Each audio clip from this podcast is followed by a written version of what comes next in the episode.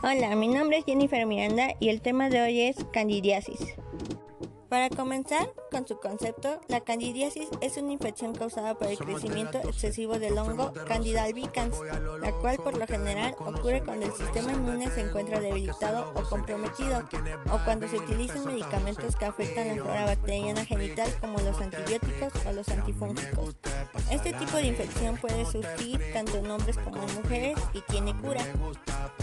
Los factores de riesgo en general de la candidiasis es inmunodeficiencias, como por ejemplo el síndrome de inmunodeficiencia adquirida, mejor conocida como SIDA, pacientes oncológicos, tratamientos de quimioterapia con esteroides o con inmunosupresores, entre otros. La toma de fármacos, especialmente antibióticos, ya que si son de amplio espectro, destruyen también a la flora beneficiosa que impide la colonización de los patógenos oportunistas. El estrés, tabaco y alcohol generan tóxicos en el organismo que alteran el sistema inmunológico, haciéndolo más susceptible a la invasión de microorganismos patógenos. Dieta deficiente, en especial la carencia de alimentos que ayudan a mantener la flora intestinal sana, como por ejemplo el yogur. La higiene oral deficiente, que puede proporcionar el medio óptimo para el desarrollo de patógenos, afecciones mucocutáneas como las causadas por el humo, la diabetes o las quemaduras y alteración hormonal que puede ser causada por el embarazo, anticonceptivos orales o la menopausia. El tratamiento en general sería reducir o eliminar la toma de hidratos de carbono simples, como por ejemplo los alimentos con gran contenido en azúcares y harinas refinadas, ya que el azúcar es su principal fuente de energía.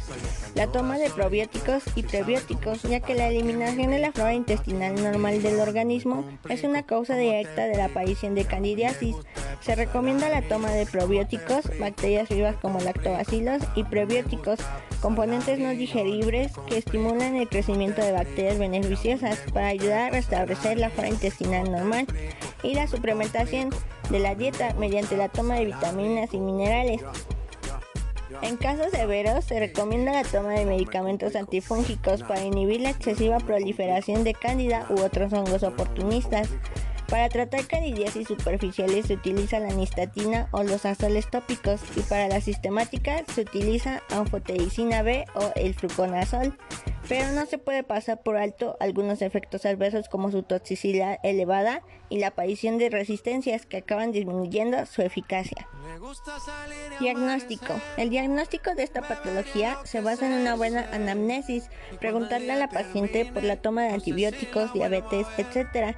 y también en la exploración. Como prueba complementaria se puede realizar un cultivo vaginal, pero con los datos que proporciona la mujer y la exploración se puede pautar un tratamiento. El cuadro clínico va a depender del tipo de candidiasis, pero como nosotros nos estamos refiriendo a infecciones de transmisión sexual, nuestro cuadro clínico va a ser el siguiente. En la mujer, fluido vulvaro vaginal intenso, secreción vaginal blanca, acuosa, en ocasiones espesa, adherente a la vagina con un aspecto de requesón, irritación local y quemazón vulvar, enrojecimiento y edema de la mucosa vulvovaginal y dispareunia.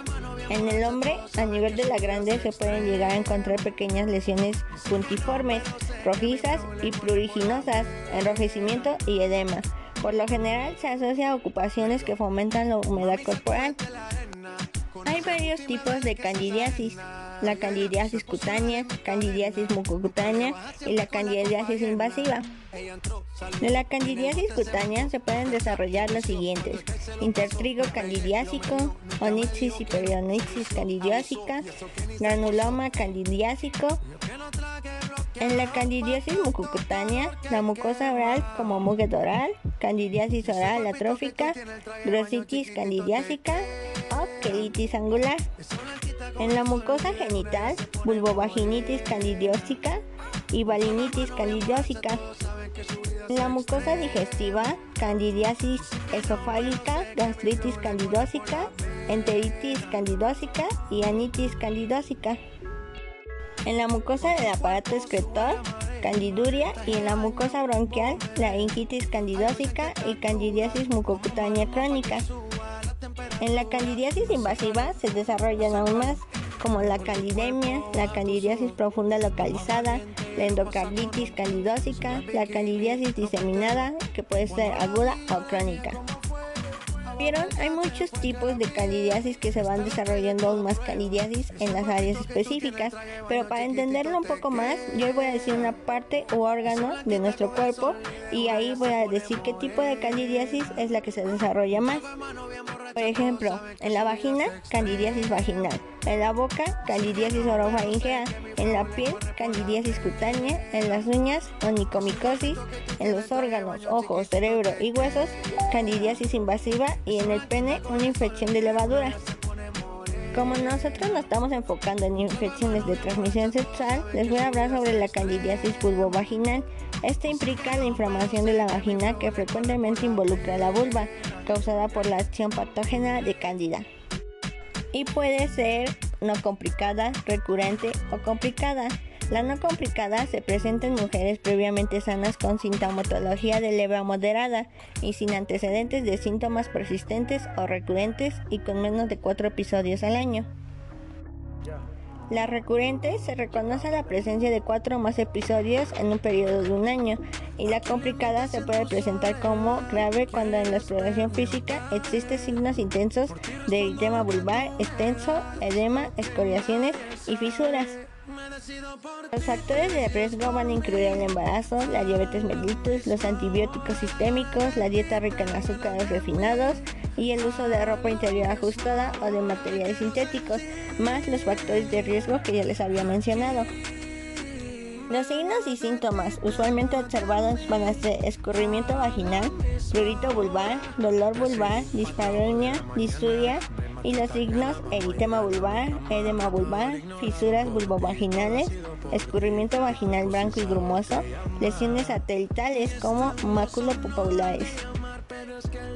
El diagnóstico se va a basar en un exudado vaginal para examen en fresco y ante la sospecha de complicación una toma de cultivo.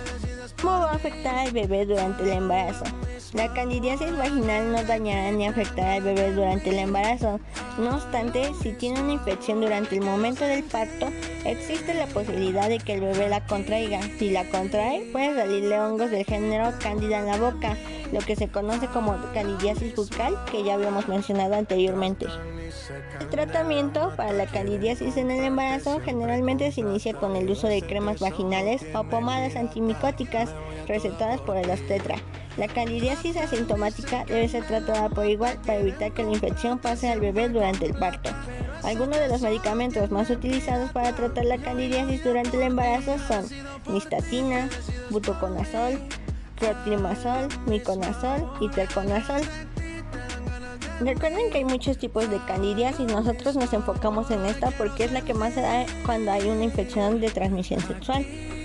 Recuerden que cada tipo de candidiasis va a tener su cuadro clínico, su diagnóstico y su tratamiento, pero los que yo les mencioné son los que más usualmente es en los que se enfoca y se da.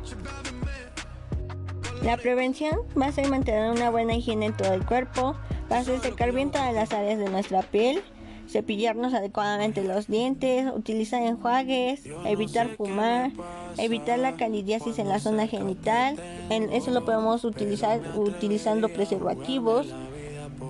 Y en el caso de las mujeres embarazadas se recomienda tomar yogur con cultivos vivos, que es los lactobacilos.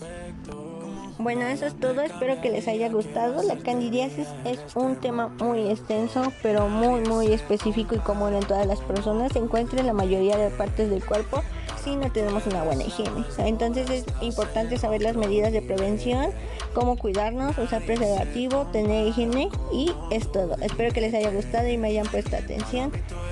Hasta luego. Buenas noches.